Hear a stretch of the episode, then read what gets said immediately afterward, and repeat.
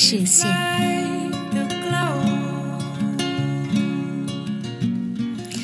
农历春节休假，你在家做什么呢？听说最近的天气啊，都阴阴凉凉的，所以如果要待在家里的话，不如可以追美剧。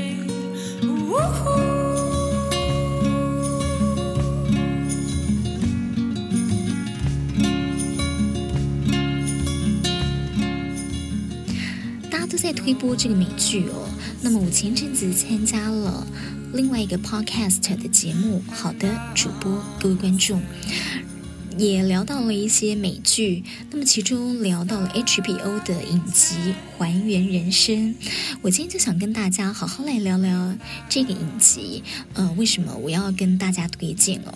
那么这这个影集呢，是由巨星苏格兰还有妮可基曼来联手演出的。哇，这两个人就是一个大卡司了，光是这个卡司就超吸睛的。而这出剧呢，他们两个饰演的是夫妻，会看到看似完美的婚姻，但是其实啊，暗藏危机。你没有想到说，哇，原来枕边人其实是最熟悉的陌生人。其实我们每个人都有秘密。那我先来跟大家讲一下这个剧情哦。这剧情呢，叙述的是格雷斯的故事，也就是妮可基曼所饰演的角色。她是一个事业成功的资深心理师，拥有一个忠实的丈夫，而她的丈夫就是休格兰演的。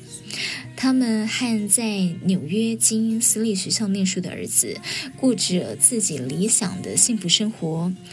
好，在这个第一本书出版之前的几个星期，各种突发状况就向这个格雷斯袭来，一件暴力的谋杀案、失踪的丈夫，还有呢，她不了解的一系列可怕的事件。在面对这些遭遇，为了孩子，还有她自己，她必须要重建自我。好，我刚才讲这个剧情呢，其实是从维基百科上面去参考的。那么这个介绍其实有一些些的出入哦，因为这剧里头的丈夫呢，他讲到说是忠实的丈夫，但其实啊，并不忠实。好，这个呃，苏格兰呢，就这个丈夫，他饰演的是一个癌症的医师。在妮可基曼的心里，他是非常有爱心、非常权威的医师，但最后就是因为一个谋杀事件，才发现怎么会丈夫外遇了？因为这个被谋杀的就是她丈夫外遇的对象——癌症儿童的母亲。而这个女生妮可基曼也认识，但她却不知道她就是丈夫外遇的对象。那么，到底是谁杀了她呢？这编剧很厉害，在短短六集当中，每个主角配角都被怀疑是有可能就是这个嫌疑犯哦，很悬疑，很吊诡，所以可以说戏剧张力十足。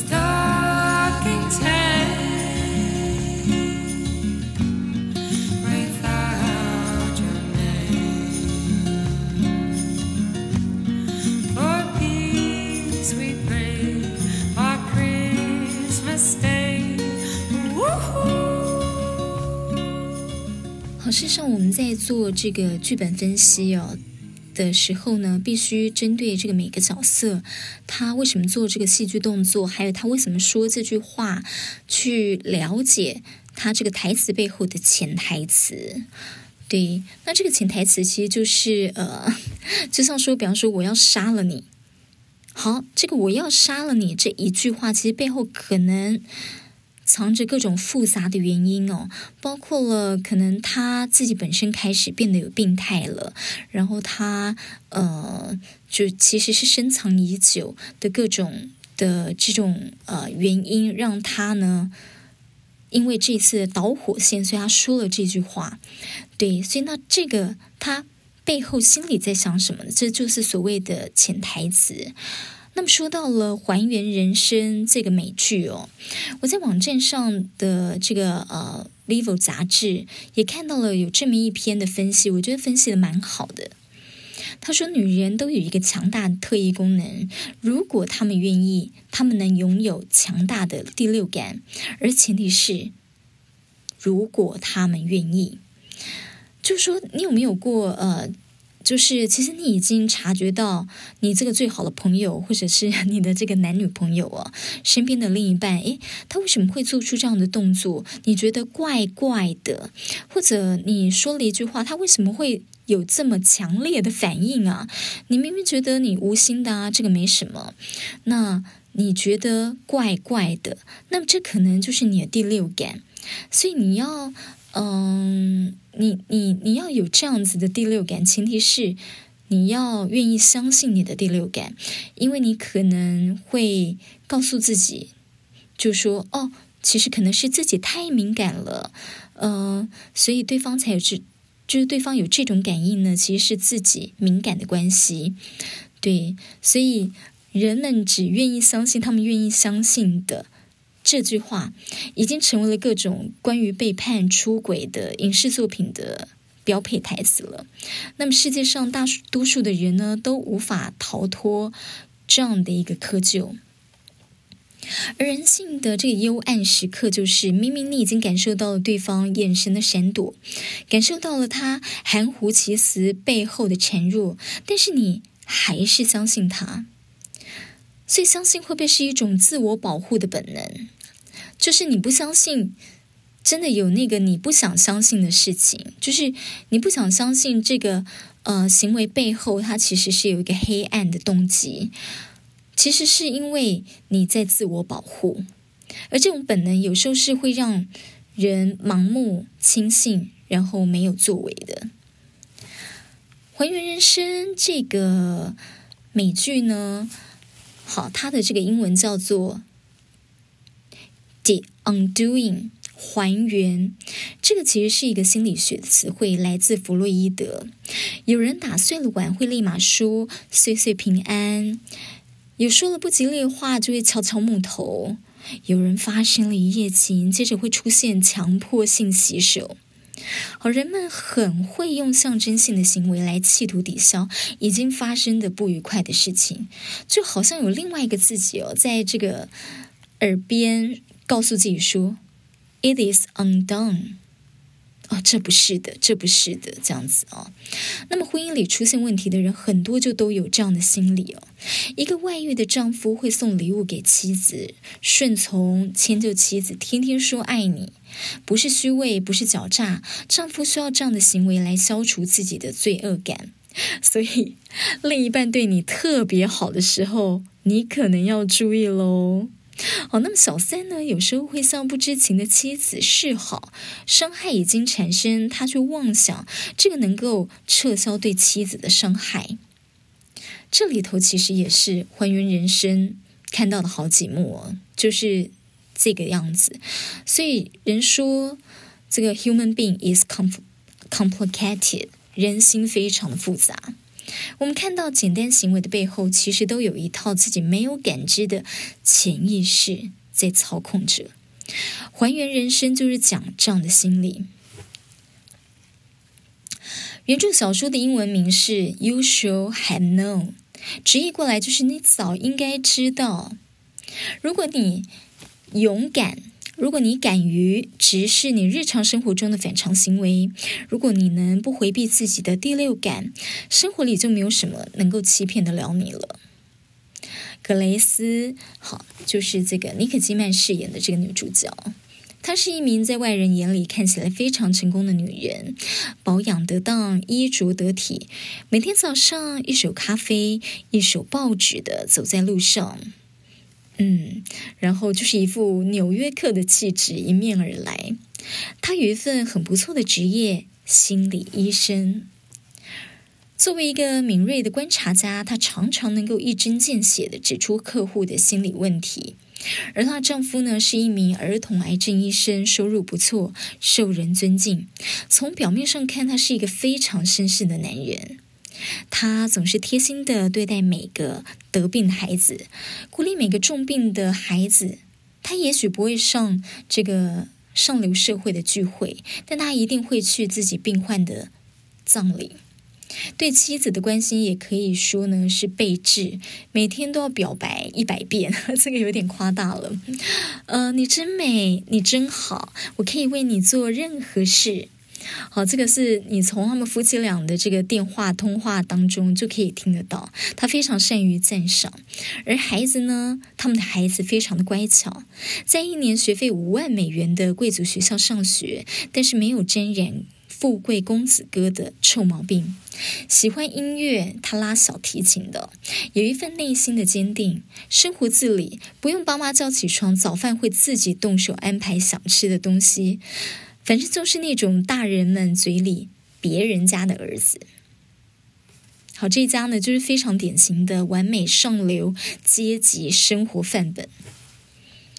哇，你就想说怎么会这么美好呢？对不对？但是啊，故事从这么完美的家庭就急转直下了。好，他说到呢，故事其实都是从完美生活的一道不易察觉的裂缝开始。每个人都有秘密，男主角的秘密就是他原生家庭的问题。还原人生在一开场他就描绘了一个谋杀案，不过这次我们都知道死者是谁。好，她叫艾莲娜，一个艳光四射但是出身底层的女人。这个年轻貌美的女人是曼哈顿上流社会呢妈妈们中的异类。他的儿子透过奖学金进入贵族小学，一件值得骄傲的事情，但却成了他的羞辱，因为他是家长会里唯一一个支付不起学费的妈妈，所以会看到在一些聚会上面，大多数时候他都是格格不入的。他的第一次露面就是非常典型的上下阶层对立场景。好，这个所有的妈妈几乎都是身着丝绸，妆发精致，而她穿的 T 恤，画的有点晕染的眼妆，头发随意的盘起。妈妈们在热烈的交流着拍卖会的流程进度，中途会插入一些昂贵的医美项目、入学辅导项目，还有现代艺术展览的讨论。而艾琳娜呢，她只能在一旁局促的抱着哭哭啼啼的孩子。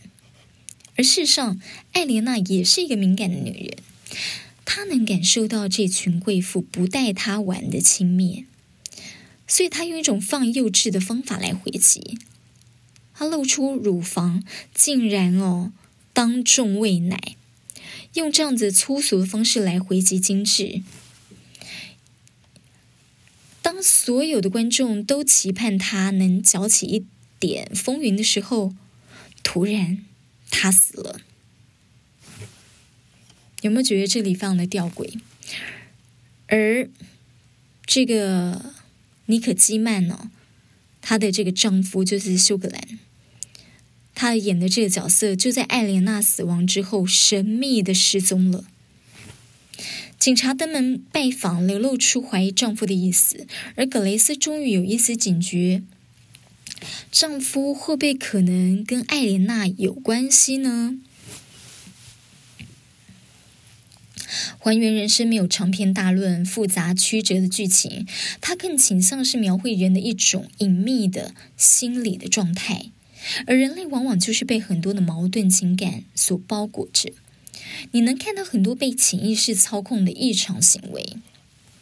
好，还有一次聚会，艾莲娜出现。美艳的她立刻就被几位男士给团团围住。远远的一瞥，男人看到了这一幕，会是怎么样的心理？对于站在身边的妻子，肯定会有一丝闪躲和愧疚。对于美艳的艾莲娜，她感到男性欲望被压抑的愤怒，于是把自己这种愤怒投射到妻子身上。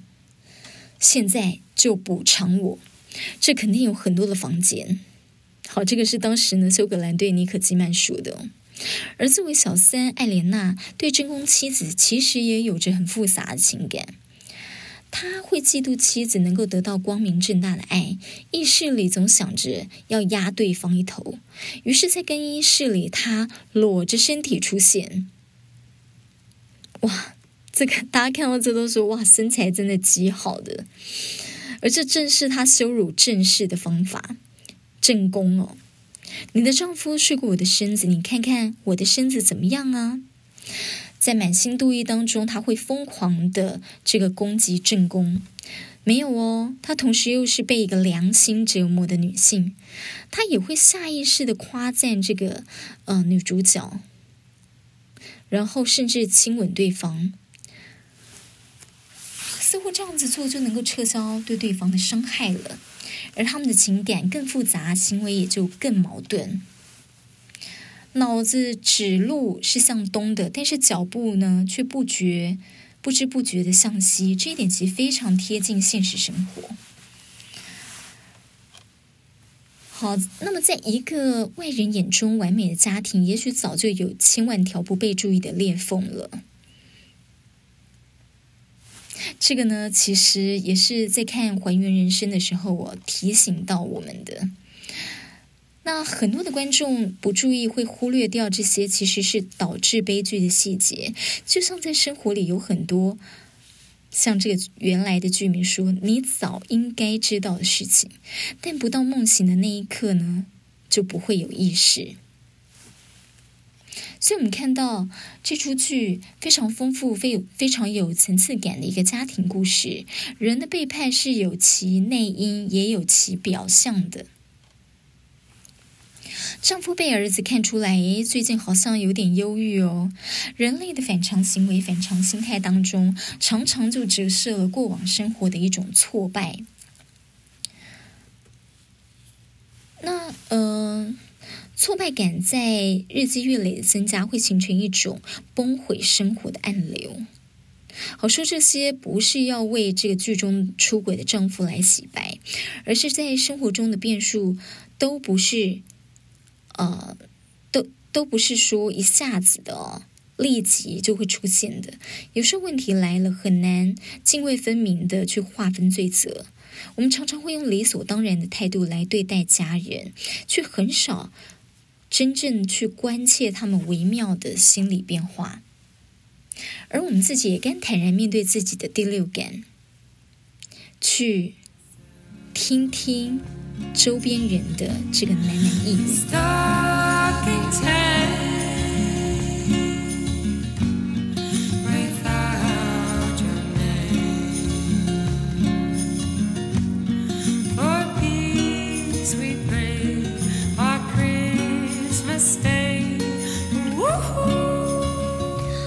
从苏格兰饰演的角色，他因为他在。童年的时候，我就不要剧透太多。他童年时候，在他的这个原生家庭呢，他有一个非常挫折的成长过程。然后这个挫折其实没有想到，一直伴着他，陪伴着他，到他呃，就是结婚生小孩。都一直隐隐在他的心中。那我在看苏格兰演的这个角色的时候，感受到是他似乎有一些些的反社会人格，所以我就想了解什么是反社会人格。从网络上就查到了这样的资料说呢，其实二十五个人当中就有一个人是有反社会人格，他们多半是默默的在这个社会里自由自在的生活着。现代病态心理学之父克勒利。就归纳了心理病态十六个最主要的行为特质呢，也从这个特征呢，我们可以关心自己是否心也有生病的状况，以及或者身边的亲朋好友。好，这里头讲到了，就是呃，这个这样的精神疾病的诊断要点是缺乏良心自责，习于欺骗。就习惯欺骗，不符合社会一般的规范。好，我这个用第一人称哦，也就是这个反社会、反社会人格。他说：“我是有策略性的、精明的、聪明的、有自信的、有魅力的，但是对于他人的这个困惑还有情绪的社交讯息，我是无法适当反应。”那心理的病态和社会的病态在临床上始终纠结不休，现在两者已经广泛的交叉使用了。在学理上呢，两者的区分是基于遗传学、侵略性等等因子。这样听起来，呃，刚才讲这个第一人称呢，是不是跟我们也很像，或者是不是跟你很像？所以，我们就可以来去看看，哦，我们是不是呢？呃，这个二十五分之一，二十五个人当中，其中一个有这个反社会人格的人呢？好，你坚称自己不是连续杀人魔，你从来没有坐过牢。其实啊，大多数反社会人格也都没有。但他们不是罪犯，不代表你就没有反社会倾向。这一点可能会让有些人大吃一惊。而有一个这样的统计说，男女受刑人当中只有百分之二十具有反社会倾向。尽管真正的重罪有大约一半都是反社会人格者所犯下的。那么反社会人格者到底是什么模样？老实说，反社会人格者为数很多，个个都不一样。最起码有一个就像我这样，或许还有一个像你那样。好，这个是呢，写这篇分析的这个作者的第一人称呢。你是不是有很多朋友、很多情人或很多崇拜者呢？如果是，并不代表你就失去成为反社会人格者的资格。事实上，恰恰相反，尽管反社会人格者的声名狼藉，但多半富有特殊魅力，却可能很肤浅。而在这个你争我夺、充满阴郁还有平庸事物的世界，人们反而容易受到反社会人格者突出的独特性所吸引。好，这些这些反社会人格，他们其实也会有一些自我感觉过度良好的状态。对，那嗯嗯，通常呢，反社会人格的这个障碍跟童年反社会行为也有关系。这可能是呃来自于压力和家里的一些问题，这可能也包括了你的父母没有给你足够的温暖、亲密的关系、一致或者适当的纪律还有监督。其他因素还包括可能你的父母也都有反社会人格障碍，滥用药物或者酒精。对，所以这就造成了，呃，你的反社会人格。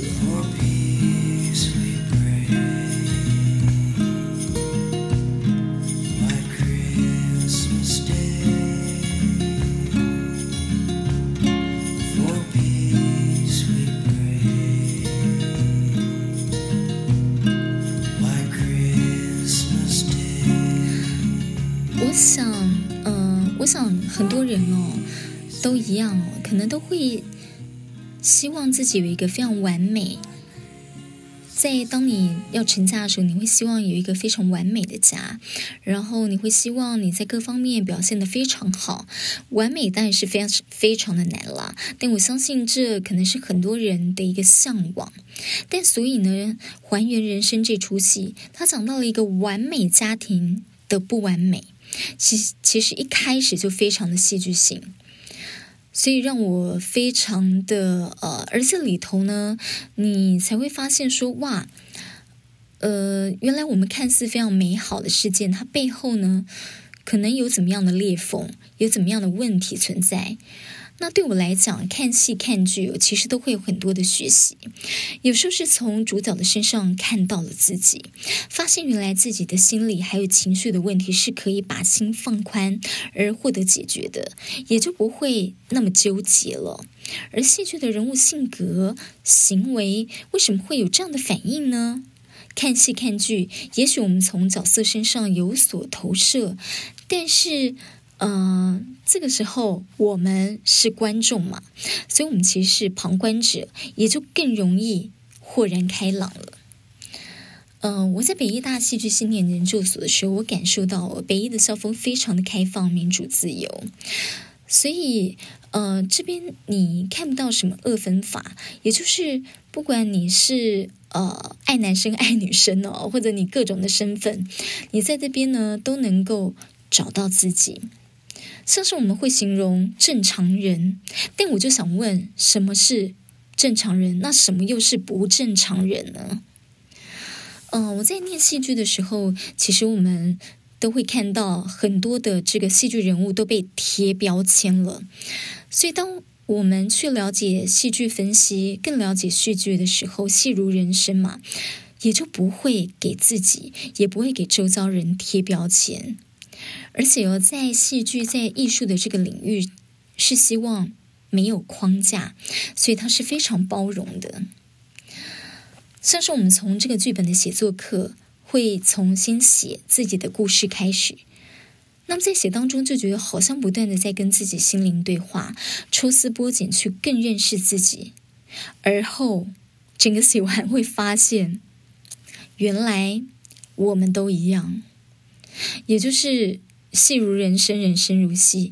原来我们跟很多的，呃，我们所看到戏中的这些角色。都一样。原来我们每个人都有需要自己去正视的一些心理上、心灵上啊，呃的一些问题，不管是大是小。那么看戏看剧就是如此。农历新年，呃，就跟您推荐这部美国影集《还原人生》，希望你喜欢。南希不设限，我们下次再见。